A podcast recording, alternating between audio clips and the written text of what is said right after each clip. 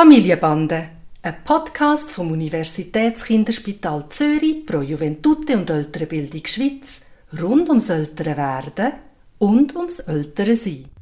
Heute zum Thema immer das Geschrei, das nervt. Hey Papi. Hoi Noah. Der Tani und der Nave, die haben ein Spiel. Da schaffen sie innerhalb von einer Zehntelsekunde das Blut von Dan und mir zum Brodeln zu bringen. Das macht uns sowas von wahnsinnig.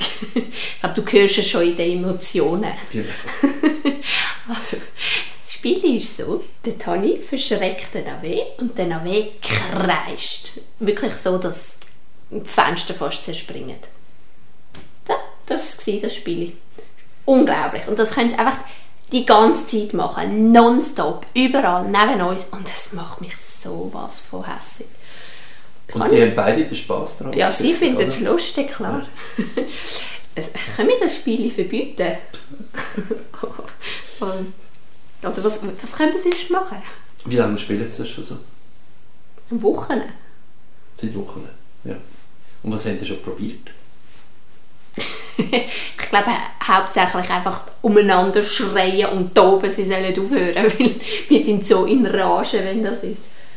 Nein, wir haben ihnen auch schon erklärt, dass es einfach unangenehm ist, dass man verschreckt, ähm, dass, dass man es nicht lustig findet, dass es uns stört, dass es zu Juval weckt, was auch immer, aber Bewirken tut es nicht. nein.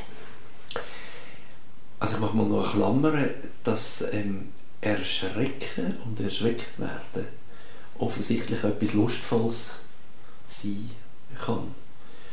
Also die, dein Bruder hat jetzt gerade in einem Kunstprojekt hat er den, quasi den Teufel, der rauskommt. Das ist ein Spiel, das es seit, seit äh, Jahrzehnten, wenn nicht Jahrhunderten gibt.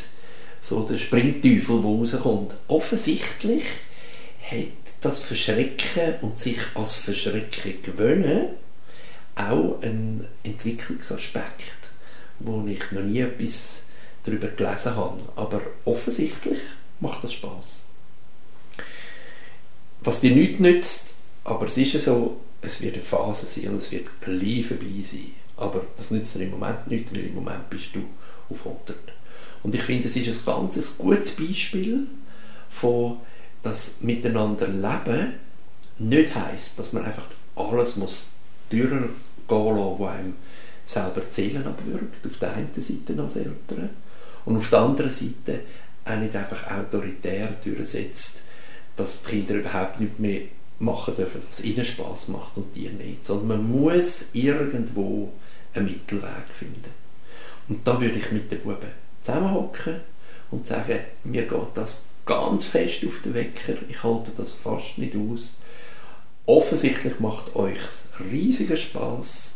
Kommt, wir finden miteinander raus, wie ihr es könnt machen dass es für mich erträglich bleibt. Und dann muss man miteinander diskutieren und idealerweise finden sie Ideen, wie sie es machen.